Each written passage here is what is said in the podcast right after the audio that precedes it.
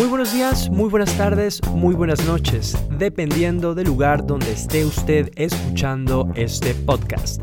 Mi nombre es Alexis Angulo y le quiero dar la bienvenida a este, su programa, desde Polonia, en español.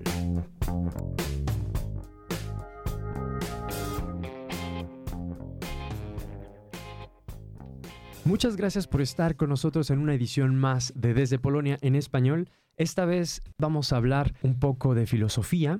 Tenemos al filósofo Luis Martínez Andrade, quien está de visita en Polonia porque va a dar una conferencia, bueno, entre otras cosas también personales. Él es mexicano, vive y trabaja, estudia, investiga aquí en Europa y vamos a intentar buscar todas esas intersecciones, eh, de qué manera podemos aplicar su experiencia eh, a Polonia. Luis, ¿cómo es que estás tan conectado con Polonia? Porque estoy yo seguro que aunque estés a distancia, estés viviendo en este momento en Bruselas, estás todo el tiempo conectado, muy conectado con Polonia, ¿no? ¿Cuáles son esas conexiones?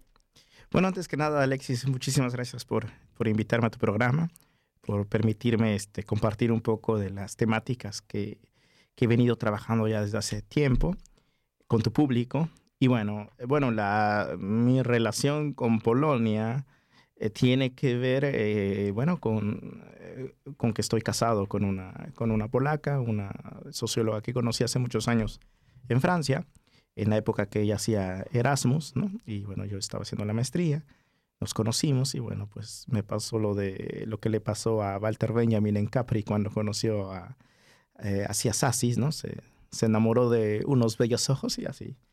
y bueno, por eso digamos que ya tengo parte de familia aquí en, Polonia. Bueno, esa es una cosa. Lo que también, eh, bueno, te da bastante campo para poder entender a los polacos, o por lo menos desde la perspectiva de tu esposa y tu familia, ¿no? Porque también tus hijos son polacos. Claro, no, evidentemente, este, cuando uno se eh, establece vínculos, ¿no? Este, emocionales con una persona que no es necesariamente de tu país, uno tiene que empieza a descubrir, ¿no? La, subjetividad de la otra persona, entonces, pues uno se empieza a empapar un poquito, ¿no? De, la cultura y, sí, las cuestiones políticas. Y claro, claro, digamos, es otro motivo por el cual, bueno, me intenté incluso eh, aprender polaco, aunque es muy difícil. ¿Sigues estudiándolo? Eh, habrá menos, habrá menos, pero bueno, digamos, con mis hijos practico. ¿Ellos hablan bien? Sí, sí, sí, sí. ¿Toman clases allá? No, no, no, no. Decidimos desde que nacieron los niños que mi esposa eh, les iba a hablar en polaco y yo en español. Entonces ellos son, bueno, si la lengua franca es el español en casa, pero bueno, pero básicamente mis niños con mi esposa hablan en polaco. ¿Fuera hablan? ¿Fuera de la casa? Eh, bueno, eh, los niños van a un kinder en, francés, ¿no? Entonces, digamos, la... Francés, polaco, español. Sí. Y después el flamenco. Eh, bueno, no lo sabemos, ¿no? Eso, no, por el momento estamos este, avecinados en Bruselas, pero pues no, no sabemos por el momento dónde vamos a echar raíces, ¿no? Nos hemos vuelto una especie de caravana, ¿no? un poco de... Estamos en muchos mundos, ¿no? Pero bueno, qué excelente localización también, Bruselas. Eh, debe ser un lugar muy global desde las escuelas, ¿no? También. Sí, bueno, claro, evidentemente te, bueno, estar en, eh, en Bruselas te permite observar eh, de un lado ese mito de, la Europa unida, ¿no? Pues recuerda que ahí está, tienes la OTAN, ¿no? Ahí tienes también la Troika, ¿no? Tienes la Comisión Europea, que básicamente son las instituciones que sacrificaron Grecia, ¿no? Entonces, por un lado tienes eso, pero por el otro lado también tienes otras formas, este, si tú quieres, de, internacionalismo eh, de clase, ¿no? Otras formas. Sí, bueno, porque tú también hablas de ciertas en tu trabajo. Eh, bueno, la segunda pregunta era hablar un poco sobre tu trabajo, pero pues creo que ya vamos directamente al contenido de tu trabajo. Eh, hablas de unas estructuras en las que vivimos después de la colonia, estructuras que continúan esa violencia. No sé, no sé qué términos utilices tú como estructuras sociales. Bueno, eso es lo que yo percibí. Estructuras que continúan la violencia, perpetúan este, este sistema colonial. ¿O no podría existir ese capitalismo si no estuviéramos tan, ah, si no tuviéramos tan arraigado esa discriminación racial? ¿La sientes tú aquí, esa discriminación racial en Europa? Eh, hay, en el trabajo que yo, yo eh, trato de hacer, ¿no? Desde la sociología La teoría crítica evidentemente toma base a muchas propuestas o escuelas de pensamiento eh, por ejemplo, estoy pensando en una corriente muy importante de los años 50 que surge en América Latina, que es la teoría de la dependencia. La teoría de la dependencia es una escuela de pensamiento en los años 50, 60, compuesta sobre todo por economistas y sociólogos que critican en ese momento el discurso del desarrollismo. ¿Cuál era el discurso del desarrollismo? La idea de que, bueno, los países desarrollados se desarrollan porque trabajan más, que ahí encuentras ya un mito, ¿no? Ya ideológico, ¿no? De que tú eres pobre porque eres flojo, ¿no? Bueno, entonces el movimiento, digamos, de los, este, de la teoría de la dependencia fue mostrar que es una mentira, es decir, que el desarrollo no se puede, el desarrollo de unas naciones, de unos países, no se puede entender sin el subdesarrollo de otros países. Subdesarrollo y desarrollo eh, van de la mano. Ellos evidentemente lo plantean desde la conquista, desde la conquista de América Latina, en el sentido de que, bueno, eh, en el siglo XVI, eh, países, por ejemplo, estoy pensando en la península ibérica, que en la Edad Media, ¿no? No podían ni siquiera manufacturar un producto y no tenían acumulación de, digamos, de materia prima, como es el oro u otros recursos.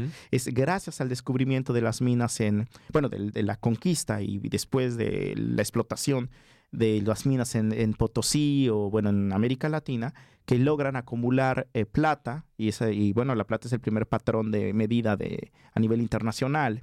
Entonces entran a partir de la conquista al mercado mundial.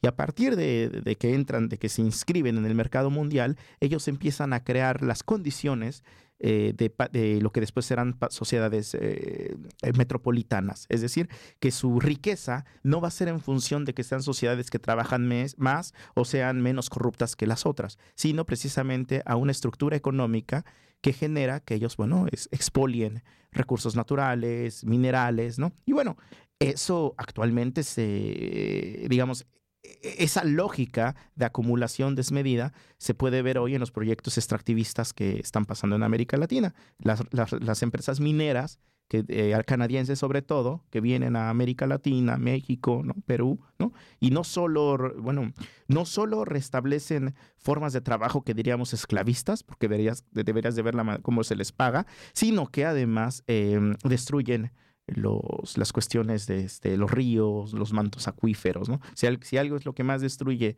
actualmente los recursos naturales es, son los proyectos mineros. Entonces, bueno, la teoría de la dependencia, básicamente estos sociólogos, economistas, intentan explicar que si existe subdesarrollo en muchos países, eh, tiene que ver con esas formas de estructuras de coloniales de explotación. Otro, bueno, yo usted me preguntaba sobre Bélgica, ¿no? Bruselas. Bueno, vivir en Bruselas me permitió, por ejemplo, también eh, profundizar en, bueno, cómo, por ejemplo, en el siglo XIX Europa va a subdesarrollar África, ¿no?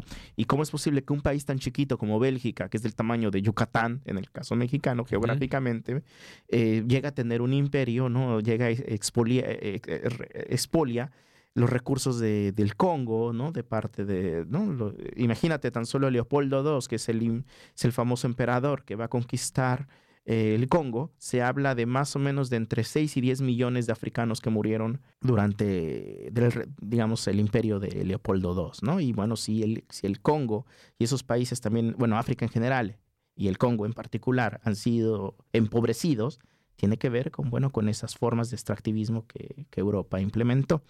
Otra de las escuelas de pensamiento que me ha servido mucho es algo que se conoce como el giro decolonial, es decir, en los años 90 surgen pensadores, filósofos, es una escuela interdisciplinaria que intenta ver que la modernidad eh, ha sido pensada, por lo general, por los filósofos como un momento de emancipación, como si la modernidad fueran la, lo que los franceses llaman le Lumière o los alemanes el Aufklärung, ¿no? Pero lo que no muestran es que, bueno, lo que se critica es que precisamente la modernidad no necesariamente implica formas de emancipación, sino al contrario, también, sino que crea nuevas formas de esclavitud, nuevas formas de, destrucción, por ejemplo, eh, de, los recursos naturales, de la naturaleza, pero también es un proyecto, y esto es lo, y aquí hay que subrayarlo, es un proyecto que evidentemente se estructura en función de nuevas categorías o nuevas alternativas, alteridades que están ligadas a la cuestión de la religión y de la raza, ¿no?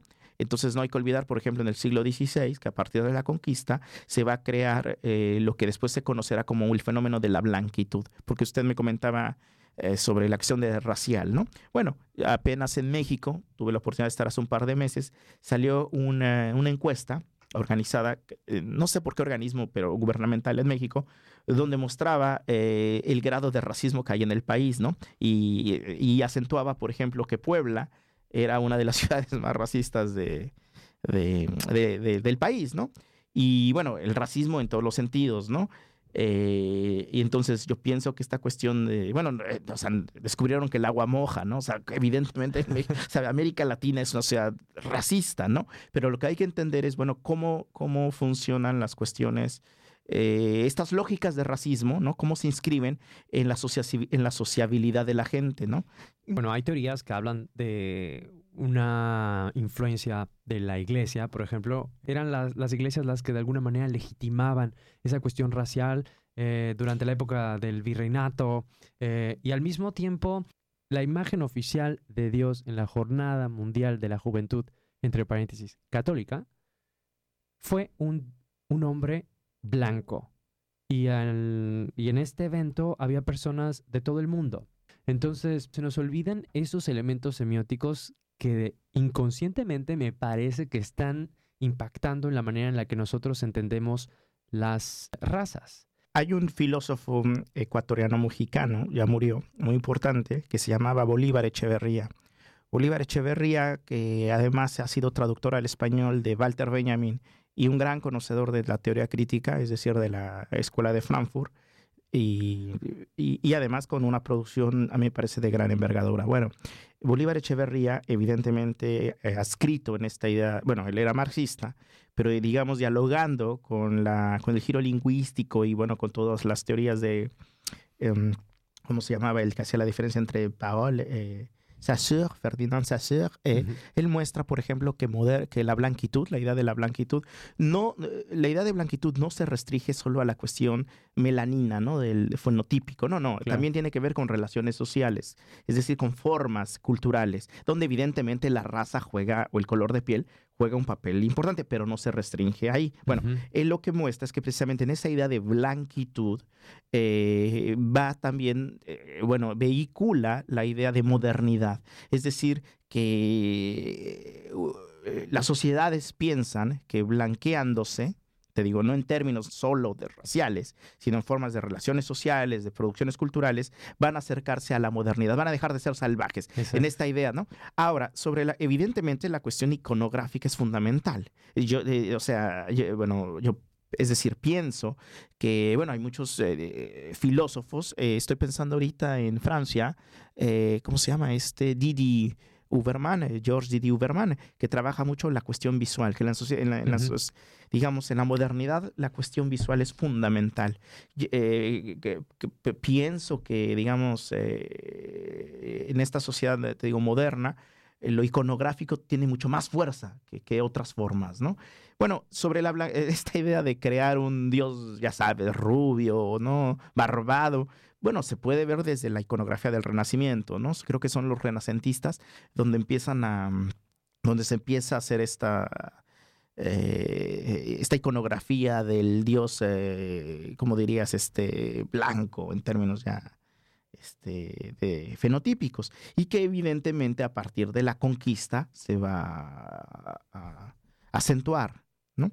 En esta idea de, bueno, de que, de que, de un Jesucristo blanco.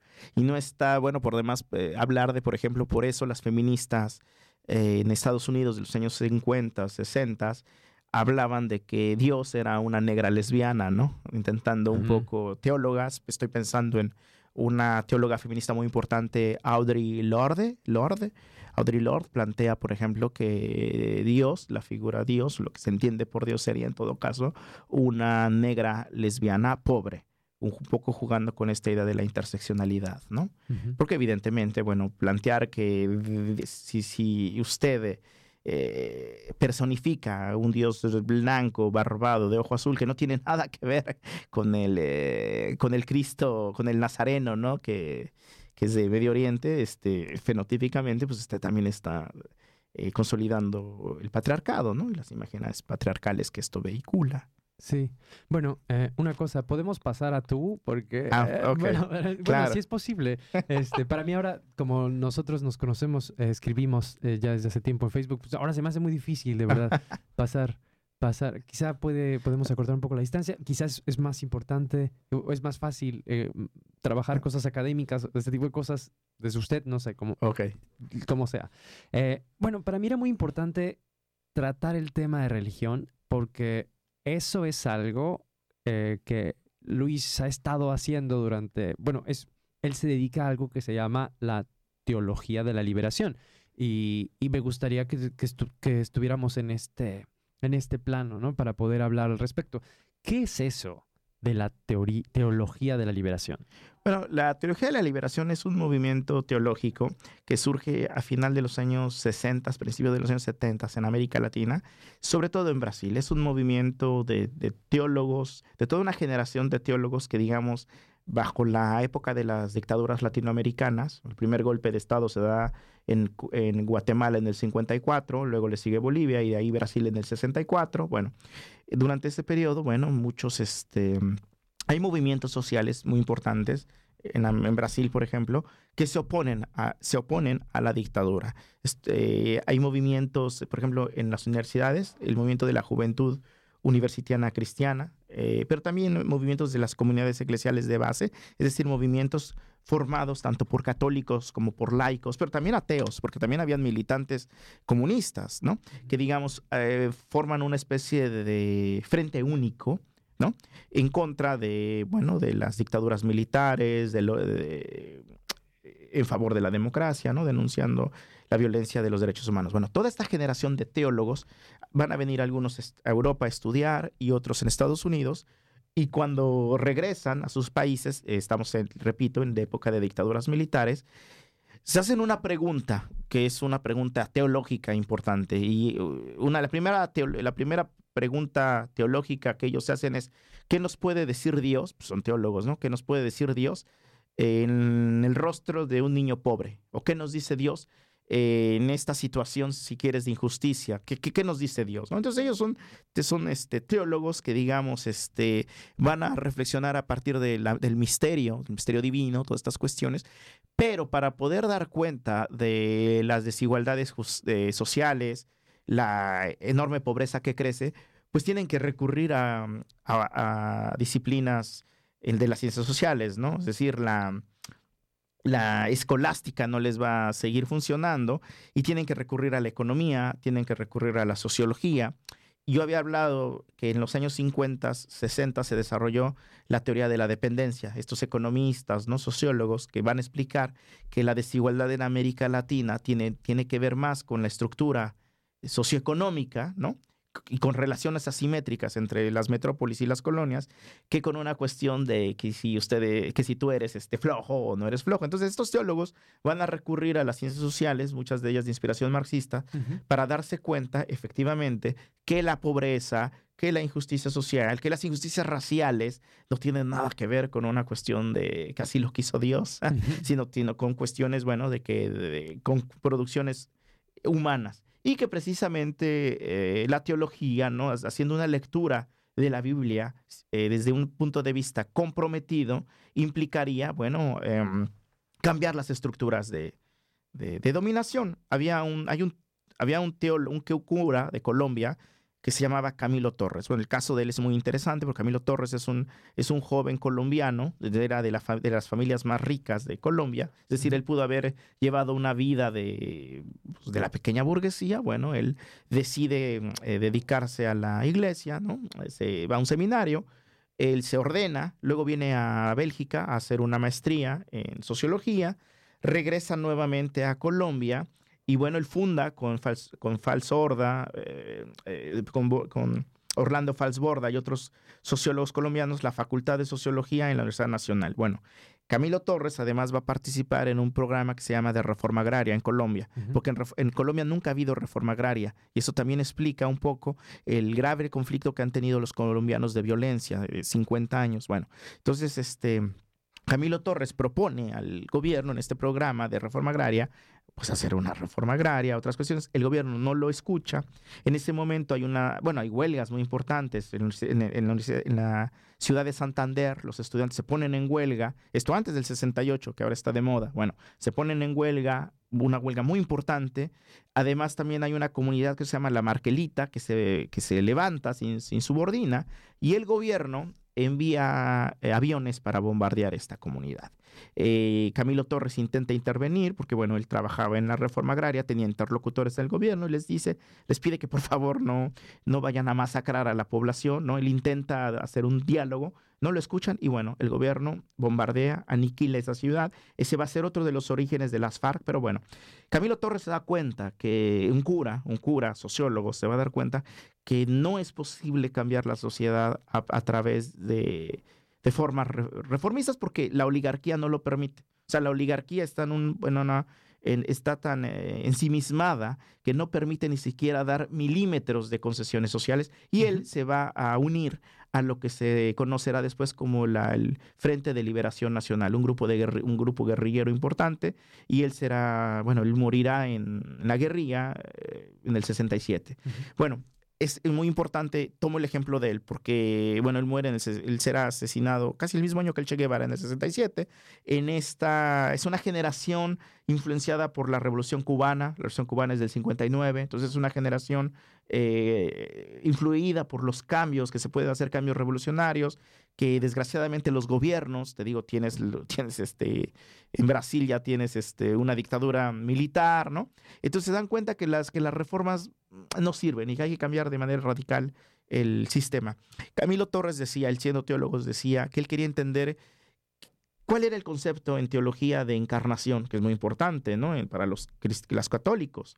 Y él decía que la traducción política de de la encarnación sería en compromiso. Es decir, lo que, lo que encarnación sería en términos teológicos, en política, sería el compromiso. Y por eso él hablaba del amor eficaz. Es decir, él decía, yo como cristiano, como católico, tengo que querer al prójimo como, como a mí mismo. Pero ¿qué pasa si el prójimo, ¿no? si, si el prójimo este, sufre de, bueno, está violentado, violentado de unas ya, ellos llaman una violencia estructural, ellos llamaban el pecado social. Es decir, la pobreza es un pecado social y hay que combatir eh, no al pobre, sino la pobreza. Y entonces, si yo realmente quiero a mi prójimo, a mi hermano, el escura, ¿no? Pues tengo que solidarizarme con él. Y bueno, entonces ahí hay todo un cambio de visión de incluso de, del Mesías. es como una reforma. Esto me recuerda a, la reforma de Lutero, por ejemplo. ¿Será como una manera diferente de ver? Es todavía más radical que Lutero, porque sí, bueno, en los siglos... Claro, porque en el siglo XVI, este, efectivamente, Lutero denuncia, ¿no? La, toda la corrupción que existe en, el, en, la iglesia, ¿no?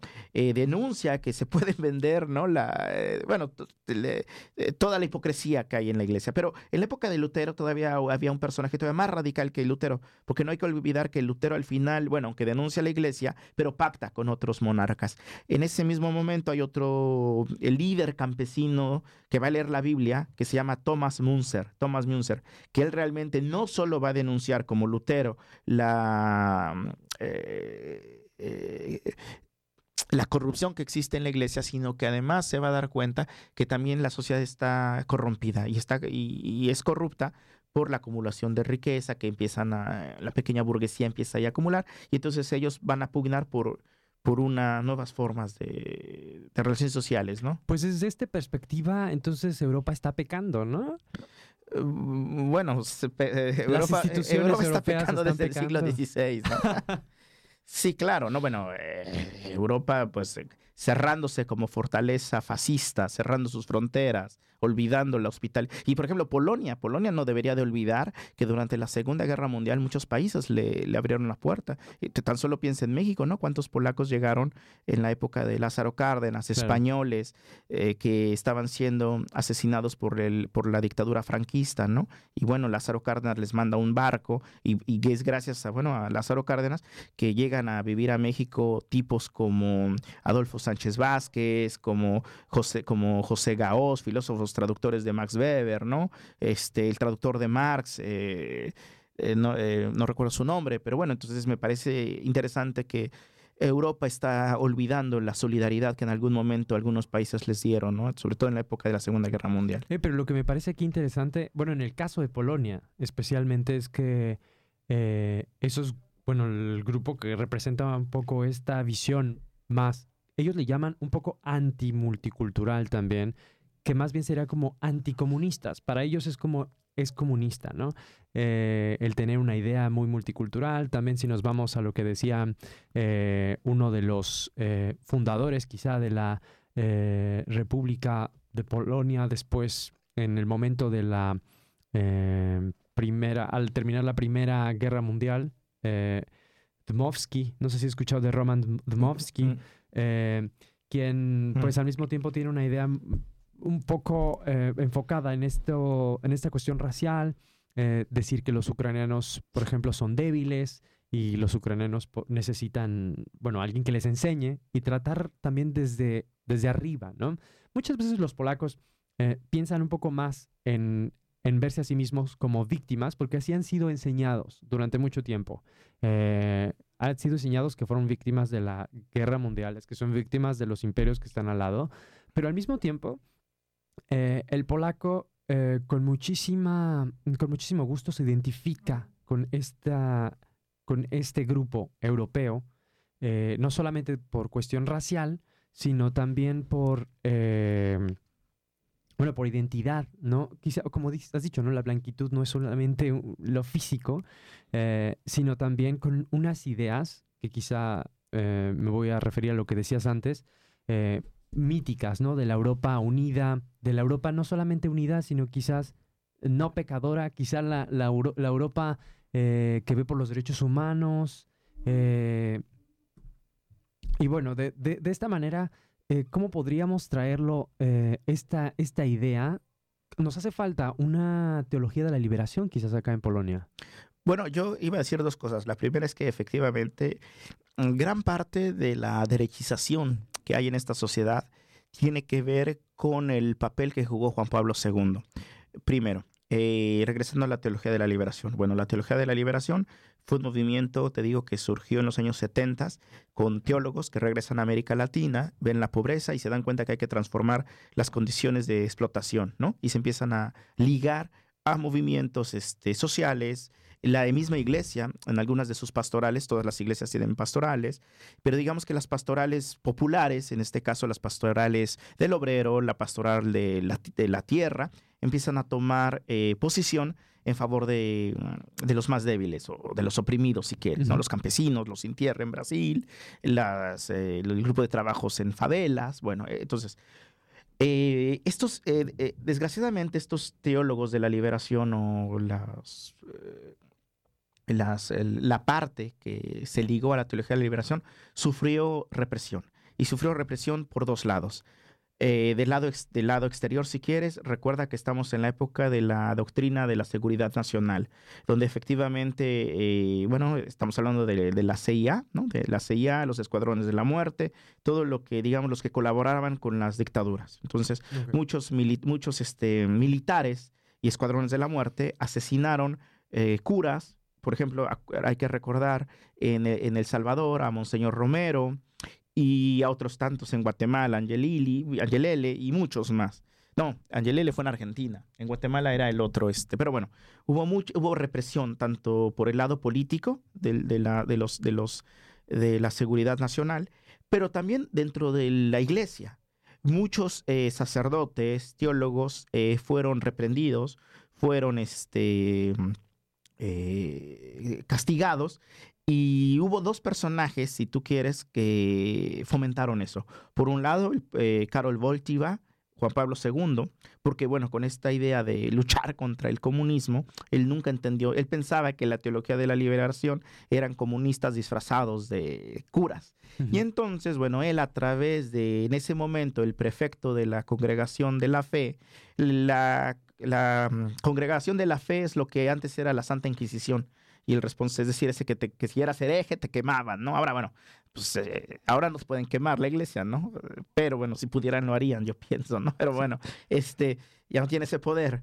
Pero en ese momento, el encargado de la congregación de la doctrina de la fe de la Santa Inquisición moderna, era un señor llamado Ratzinger, que después vendría siendo Benedicto XVI. Bueno, estos, estos, esta mancuerna, Juan Pablo II, Ratzinger, fueron muy importantes para precisamente frenar y castigar eh, la ola de, de teólogos de la liberación y teólogas que hubo en América Latina. ¿Cómo los castigaba? Bueno, habían muchos métodos. Uno era, bueno, eh, pues la mayoría son teólogos, es decir, forman parte de la Iglesia Católica. Bueno, los llamaban, les hacían una, les abrían un, un juicio y, por ejemplo, hubo teólogos como Hans Kung, que fueron de plano echados de la iglesia, ¿no? A otros como Leonardo Boff en 1984, a raíz de su libro Iglesia, Carisma y Poder, lo, castigaron diciendo que, bueno, durante un año no podía publicar ni dar clases. Incluso no recuerdo si lo mandaron a China o a Japón, ¿no? Pero bueno, era la manera como la, es que la manera como la iglesia actúa. Otra manera es, bueno, en Brasil eh, fue por Juan Pablo II que cerraron muchos seminarios, seminarios progresistas, es decir, seminarios donde a los estudiantes que iban a ser curas se les estaba enseñando este tipo de teología, una teología progresista, ¿no? Entonces, Juan Pablo II fue uno de los responsables en atacar de manera directa la teología de la liberación. Y bueno, Juan Pablo II era polaco, ¿no? Entonces, evidentemente no iba a permitir que en Polonia, ¿no? Llegaran este tipo de ideas, de ideas ¿no? Y yo creo que gran parte, eh, en el caso polaco, de por qué la sociedad es, se ha derechizado, es conservadora, tiene mucho que ver con este papel de, de Juan Pablo II y sobre todo de la, de la iglesia polaca. Sí, nos han se ha hablado mucho del papel de la, de la iglesia en contra, ¿no? De los soviéticos, eh, se habla del movimiento solidarnos, ¿no? Solidaridad, todo eso. Pero bueno, eh, podríamos hablar de eso, pero bueno, eso sería por, una, por un lado. Ahora, por el lado de lo que tú dices de la cuestión, eh, si tú quieres, de la blanquitud, que no se reduce al color de piel. Bueno, no hay que olvidar, por ejemplo, que en el siglo XIX ya eh, Hegel, perdón, el, filósofo, decía que Europa comenzaba después de los Pirineos y después de los Alpes. Cuando Hegel hablaba de Europa, no estaba hablando de Polonia, no estaba hablando de Italia, no estaba hablando de España Hegel estaba hablando sobre todo de Francia, de Alemania y de Dinamarca, de los países escandinavos. Eso también se les olvida. Por eso, por ejemplo, aunque los polacos o los ucranianos o los checos son, si quieres, blancos, pero no, pero para los europeos del centro no son considerados europeos. Y eso se, se ve en, bueno, yo lo veo en términos de ciencias sociales, ¿no? En términos de geopolítica. ¿Qué son? ¿Qué son? ¿Cómo son considerados ellos? ¿Como personas mm, de otro nivel? Pues eh, bueno, eh, eh, creo que el ejemplo más claro que nos dejó, bueno, que Europa le mostró a, los mismos europeos quiénes son los verdaderos europeos fue Grecia, ¿no? Cuando estaba, cuando Alemania decidió sacrificar Grecia, ¿no? Y España, ¿no? En la crisis, ¿no? Como que, pues los mismos, la Troika mostró quiénes son los quiénes son los blancos eh, europeos y quiénes son los europeos de segunda. Y bueno, es que ese es otro tema eh, importantísimo que los, eh, los polacos durante mucho tiempo han tenido un sentimiento de inferioridad que yo creo que está cambiando precisamente por las cuestiones políticas que han aprendido a ver a otras, a otras nacionalidades, bueno, con superioridad. Entonces creo que eso ha hecho que exista cierto cambio en la manera de, identificarse ellos. Ahora que Polonia se abre un poco más, entonces empieza a ver a otras nacionalidades, ya viaja con mucha frecuencia, eh, ven, por ejemplo, a los, eh, ven a las personas en Asia, ven a la pobreza que existe también en Latinoamérica y se crea como una imagen de que, bueno, Latinoamérica entonces es como un país pobre, es como todo es pobre allá en Latinoamérica o todo es pobre en Asia y, pues se ve el polaco, se le sube mucho su, digamos, el, ego. Eh, y eso es algo nuevo, eso es algo que no había, que no había existido antes. Eh, pero que de todos modos, en el momento en el que se compara con, otras, eh, con otros países de la Unión Europea, por ejemplo, pues entonces ahí sí contrasta un poco y todavía no tiene, por lo menos no gana lo mismo, por ejemplo, que en otros países europeos. Eh, ni tampoco tiene el mismo nivel de educación, a pesar de que es bueno. Es bueno, me parece que existe un buen nivel de educación. Eh, hay un profesor, eh, volviendo a tratar este tema, que bueno, se llama Václav Forreiter, mi ex asesor de tesis, que él habla, él habla, incluso escribió un libro que se titula El colonizador colonizado. Así es como él conceptualiza a los polacos en el momento de, de viajar, bueno, no, en la actualidad, aunque yo creo que se pueden hacer las analogías con, con, la, con la actualidad, eh, cuando él analiza la literatura de los viajeros, ¿no? especialmente en la época del positivismo, no sé, eh, más o menos siglo XX, eh, principios del siglo XX, siglo XIX. entonces, pues este, este profesor dice que pues los polacos sí son personas que de alguna manera fueron colonizadas, pero también continúan y transmiten ese, esa idea de nuevo. Y eso me recuerda, por ejemplo, al polaco que estuvo durante la intervención francesa en México, eh, Konrad Niklevich, que escribió unas memorias de 600 páginas sobre México. Muy buen, de verdad está muy, buen, muy bueno. Eh, sus, bueno, sus memorias están muy buenas porque se nota que estuvo ahí, que realmente es una descripción muy buena de todo. Eh, y que de repente empieza a sacar, sí, un poco como eh, cuestiones coloniales, ¿no? Como por ejemplo, se, se, ve a sí mismo, a pesar de que no existía Polonia en el mapa, en teoría, no existía, pero él se consideraba parte del grupo eh, francés, bueno, de la intervención, que venían de lo, que era la Legión Francesa, las legiones extranjeras, este, venía gente de Austria, y entre ellos había muchos polacos que peleaban de todos lados, tanto de los estadounidenses, tanto por lado de los franceses y austriacos. Y él, eh, bueno, al escribir su memoria, dice que él fue, él era parte de esa semilla que iba a tener que traer la civilización a México. Eh, eso es solamente un ejemplo, ¿no? Pero en realidad él traía toda una idea de que este país no es un país de verdad, porque aquí no hay, no están las, eh, no tiene el ejército que debe tener un país, no tienen las, eh, no tienen las eh, calles que deben de tener. Y ahora, por ejemplo, hay un señor que se llama eh, ¿no has escuchado de él? Que es un polaco viajero también. El de los documentales, ¿no? Sí, hace documentales y que tiene una carga, carga racista muy fuerte, eh, especialmente contra los musulmanes.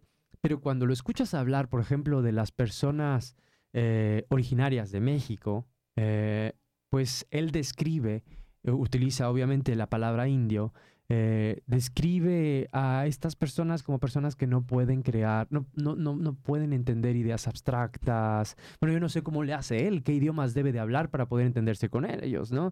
Eh, si habla español, pues debe tomar en cuenta que tampoco es su idioma, ¿no? Entonces, creo que esta, esto, utilizando un poco tu vocabulario, estos son como cuestiones epistemológicas, paradigmas epistemológicos que se nos, nos hemos estado, que trae ya Polonia desde hace mucho y no es nuevo, simplemente ahora que está nuevamente los polacos en interacción con otras naciones, pues retoma esta, esta idea como un poco de superioridad en el momento en el que se identifica con el europeo como, como un eh, conjunto, ¿no?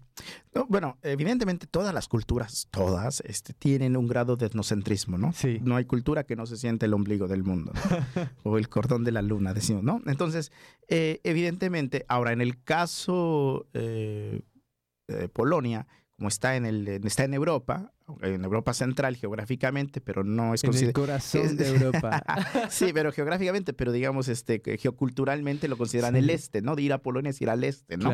En relación a Francia, Alemania, Inglaterra. Entonces, eh, entonces, eh, digamos, serían una forma de semiperiferia, ¿no? Sí. del centro metropolitano europeo. Entonces, si no, no es este pues no es este fortuito que los polacos o los españoles tengan esa, ¿no? Este, em, petulancia.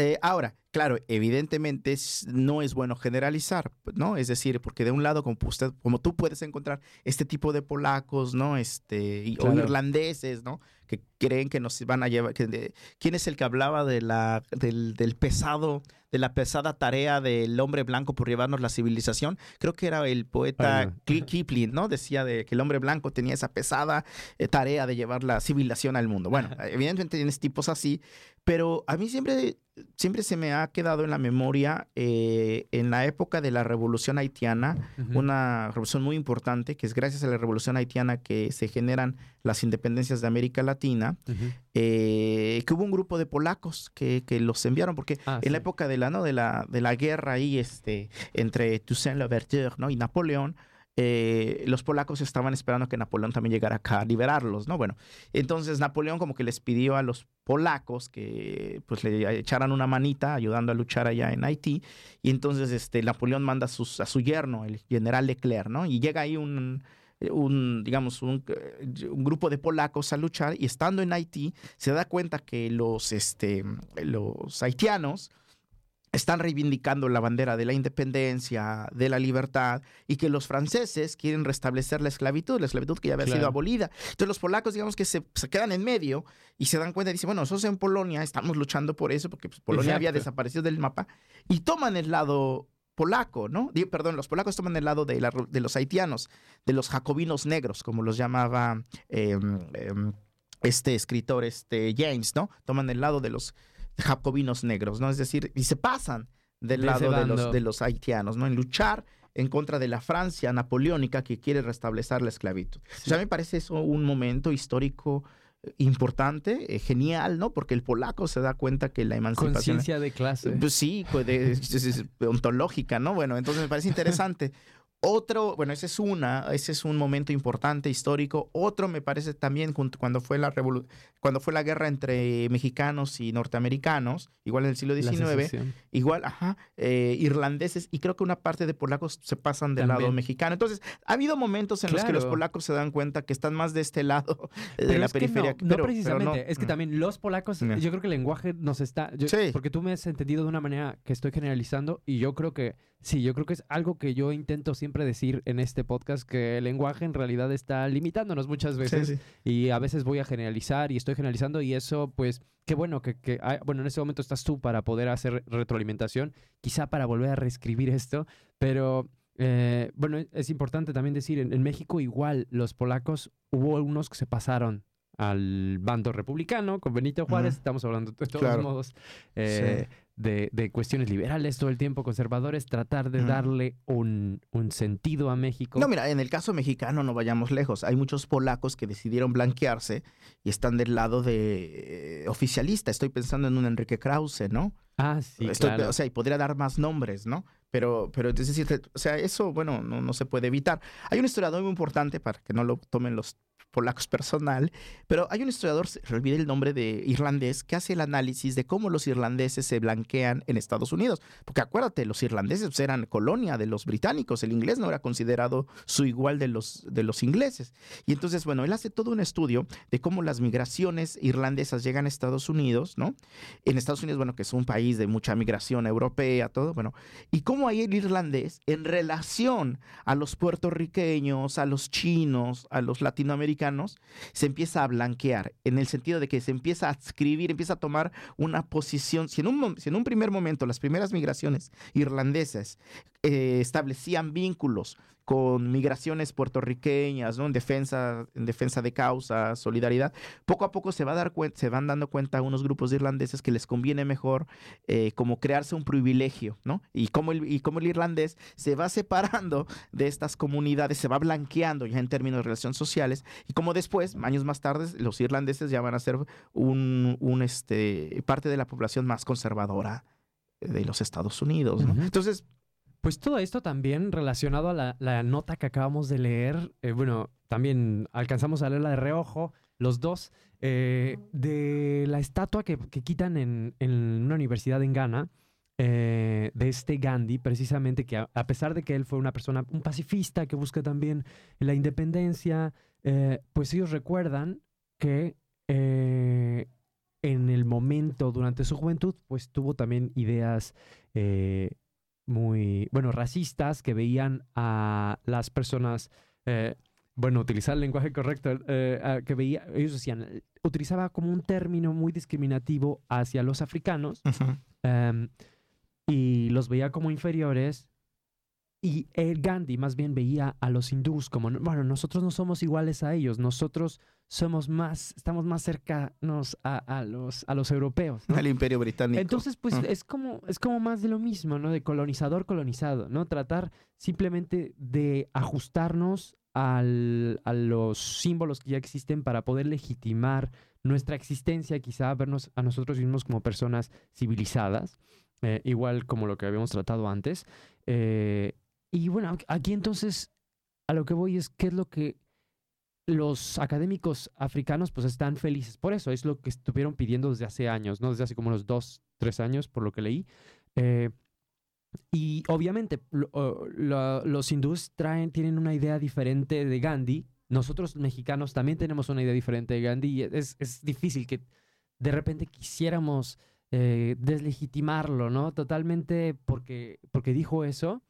Eh, creo que estamos hablando aquí de un problema en el momento en el que quizás están emancipándose ciertos discursos y, estamos entrando en discusiones, ¿no? Eh, ¿A qué nos va a llevar todo esto? Está, eh, ¿Es posible también? Mm, te había dicho que quería que tocáramos, ahora no tenemos mucho tiempo para hacerlo, pero que tocáramos el, el tema de la transmodernidad, ¿no? Que, que, bueno, yo lo escuché esto con Dussel, el, el que dice que, que estamos, la, la, época de la transmodernidad es cuando ya empiezan las culturas a verse también eh, como cara a cara, ¿no? ¿Está pasando eso? en realidad, ¿tú, consideras que estamos realmente ya las culturas eh, creando nuestros discursos y viéndonos de una manera horizontal? Bueno, eh, bueno primero hay que partir que yo creo que no vivimos en un mismo tiempo. O sea, esa idea de que hay un tiempo homogéneo, de que todo es al, o sea, en un mismo tiempo, es una construcción pero, social, ¿no? Pero evidentemente mediada por la lógica capitalista colonial. Es decir, si uno ve lo que está pasando en el mundo de manera, si tú quieres, lo que está pasando arriba, es decir, como cuando, cuando los zapatistas hablan de lo que pasa arriba. Es decir, ¿qué está pasando en el, eh, en el ámbito del poder, de las clases políticas? Lo que estamos viendo de arriba, con los de arriba, con la clase política en todo el mundo, en general, no nada más Polonia, México, estamos viendo una recomposición de una clase política que está casi, casi em, eh, muy cerca del fascismo. Lo estamos viendo en Brasil, donde es abierto, con Bolsonaro. Lo vemos en Polonia, lo vemos en Estados Unidos con Trump. Entonces, eh, arriba lo que está sucediendo, es decir, con la clase política, es, eh, lo que estamos viendo es este, es, yo creo que estamos entrando a, a una nuevo eh, medio siglo en la historia, ¿no? Estamos entrando a la, medianoche en la historia nuevamente, que es peligroso, ¿no? Estas formas de, de, fascismo, esta nueva reconfiguración de modelos eh, patriarcales, si quieres, ¿no? Polonia es otro ejemplo, ¿no?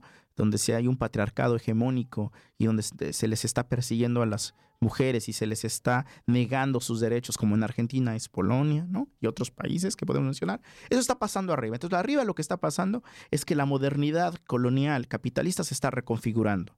Y bueno, recuerda lo que decía Max Horkheimer y Teodoro Adorno, dos sobrevivientes de la Shoah, que quien hable de fascismo sin hablar de capitalismo, mejor debería de callarse la boca. Pero eso es, digamos, lo que está pasando arriba. Pero ¿qué está pasando abajo? Y con abajo me estoy refiriendo, si tú quieres, al sur global o, el diálogo que se puede establecer entre comunidades eh, periféricas, que un ejemplo fue el, el, Foro Social Mundial, fue un primer experimento de colectivos, de eventos sociales que, que intentaron como dices, ¿no? Verse y abrirse, ¿no? A otras formas de experiencia eh, es decir, que las culturas se, se vieran como, un, como una posibilidad de abrirse a un otro, es decir, de, de no estar en, en, identidades fijas, porque al final la identidad es una construcción, no hay una identidad, para no caer en esta cuestión de las raíces, ¿no? O sea, si hay algo que nos está mostrando eh, o que se está acentuando con la globalización, es esa cuestión de la movilidad, de que la, la, la identidad es algo movible, algo que vas creando, pero algo que vas creando en relación a enriquecerte con el otro en ese, en ese intercambio, ¿no? Entonces yo creo que abajo lo que está pasando es que las culturas, por ejemplo, eh, ya hay muchos diálogos sur-sur, ya, ya hay muchas escuelas de pensamiento, intercambios incluso, yo diría, culturales entre África y América Latina, sin que pasen ahora por Europa. Eso ya está pasando. O sea, siempre ha habido formas de, de, circuitos, si tú quieres, de, cultura, de culturales. No solo la música, se puede ver desde la literatura. Por ejemplo, eh, Jorge Amado, un gran escritor brasileño, de los años este, 50, 40. Fue muy leído en la época de las independencias en Mozambique, en Angola. Ok, porque era el mismo idioma, el portugués. Pero tú encuentras mucha literatura, digamos, este, lucifona, eh, que, intercambios sin, sin haber pasado por, por Europa y así otras formas de, de, pensamiento, teoría. Yo creo que, y la transmodernidad a lo que apunta Dussel es precisamente a ese intercambio que se da abajo, es decir, entre culturas que, que intentan no reproducir formas etnocéntricas, ¿no? No se trata de que nosotros somos más civilizados que ustedes, ¿no? O sea, no se trata de, de pelear en a ver quién de nosotros está más cercado al modelo hegemónico, sino de lo que se trata es de, bueno, de, de, de darnos cuenta que, ese, que esa modernidad hegemónica, esa modernidad que nos están vendiendo, ese progreso, lo único que trae es catástrofe, es muerte, es barbarie. Entonces, de lo que, de lo que se trata es, del, del, de, es movilizar los valores que tienen las culturas que han sido negadas por Europa, las culturas no occidentales, si quieres, que han sido enviadas como al basurero de la historia, y mostrar que tal vez de esas culturas que han sido enviadas a la, al basurero de la historia, vendrá la respuesta para salir de esta crisis civilizatoria que estamos viviendo. Claro. Eh, una última pregunta, quizás, eh, porque yo estoy, yo sé que tú no eres quizá muy eh, fan de Andrés Manuel López Obrador. ¿Quién es Andrés Manuel López Obrador? Bueno, pues es el es tu presidente legítimo, hablas ¿no? De, hablas de una, de una también, no la cuarta transformación, sino una transformación de cuarta. ¿Él está repitiendo esto?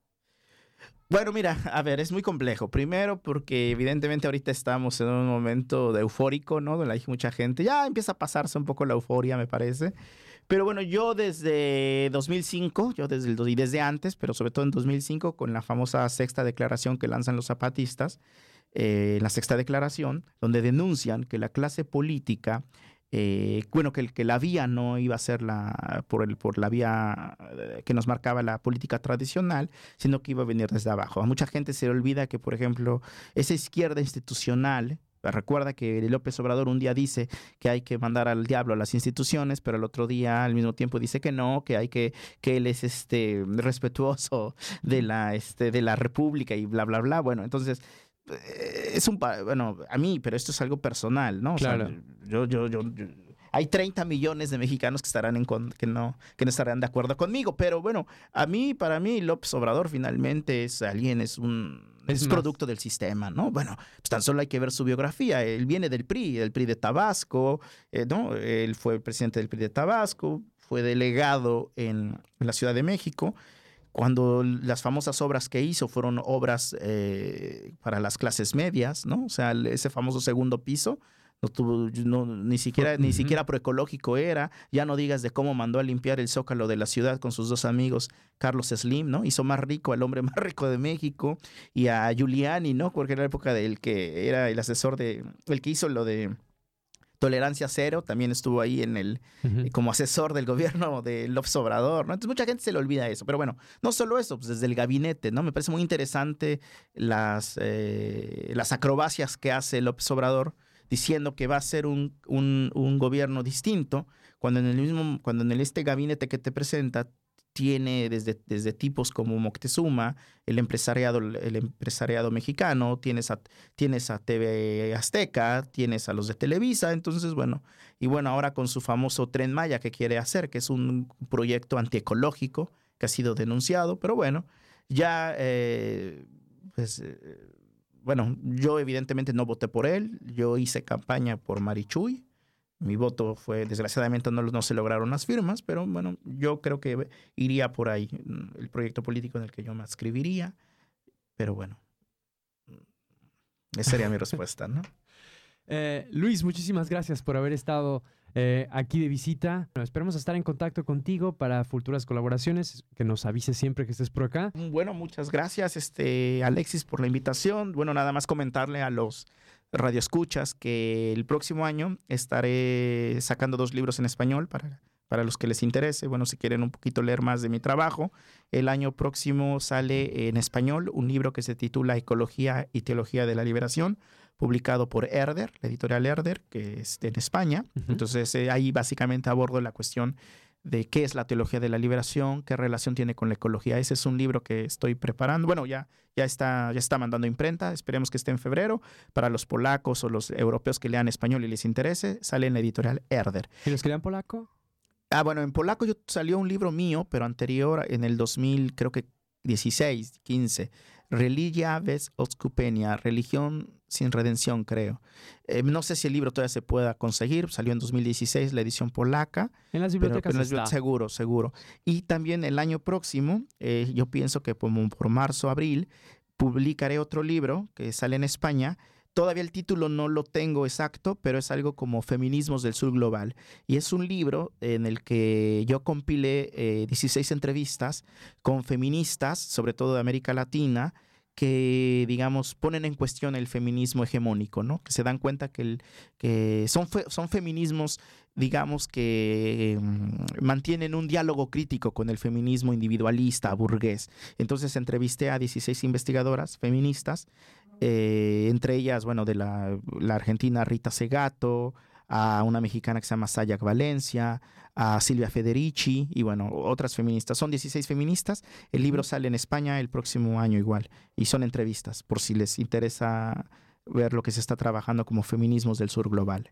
Y creo que lo has olvidado también decir que también tienes algunos artículos publicados en Práctica Teoretichna. Sí, bueno, sí, bueno. quizás lo publicas ahí a tanto. Sí, bueno, no, no, no, bueno, es, eh, bueno, sí me gustaría hablar un poquito sobre ese proyecto. Práctica Teoretichna es un proyecto que surgió ya hace más o menos cuatro o cinco años eh, y es un proyecto académico interdisciplinario, colaboran filósofos, sociólogos, pero básicamente filósofos. Y la intención de esta revista, el director de la revista se llama Christian Chatkowski, es un filósofo de la Universidad de Poznań y es un grupo muy, muy, muy grande. ¿no?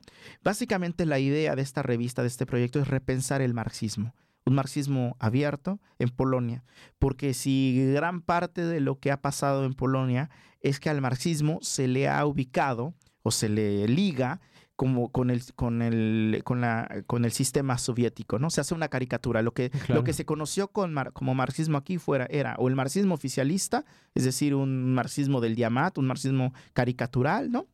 Y entonces lo que nosotros estamos planteando es que, es que hubo un, hay un marxismo, hay pensadores, este, bueno, polacos muy importantes. Eh, de hecho, un número se lo dedicamos a Rosa Luxemburgo, esta polaca, que es una gran lectora de Marx, una gran pensadora, ¿no? Y uno de los números se lo dedicamos a Rosa Luxemburgo. Hemos dedicado números a otro tipo de temas, al, al capital inmaterial, se han dedicado a la ecología, lo hemos dedicado a los comunes. Y entonces básicamente esta revista, el proyecto de esta revista es repensar el marxismo y la teoría crítica actualmente, ¿no? De, sovietizar.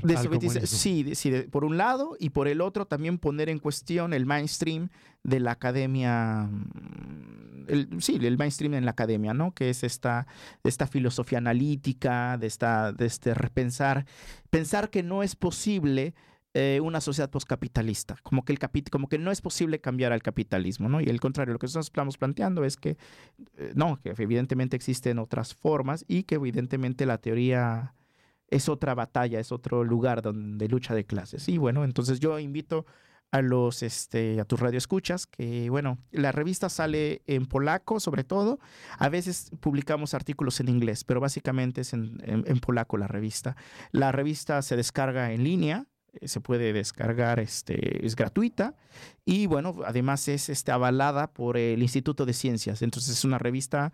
Eh, que da puntos a los que publica. Eh, sí, pero no nos, pero no nos, digamos que no es nuestro primer este, objetivo. Nuestro objetivo es de, sovietizar, como dijiste muy bien, la Academia Polaca y la Academia Polaca y la sociedad también. Sí.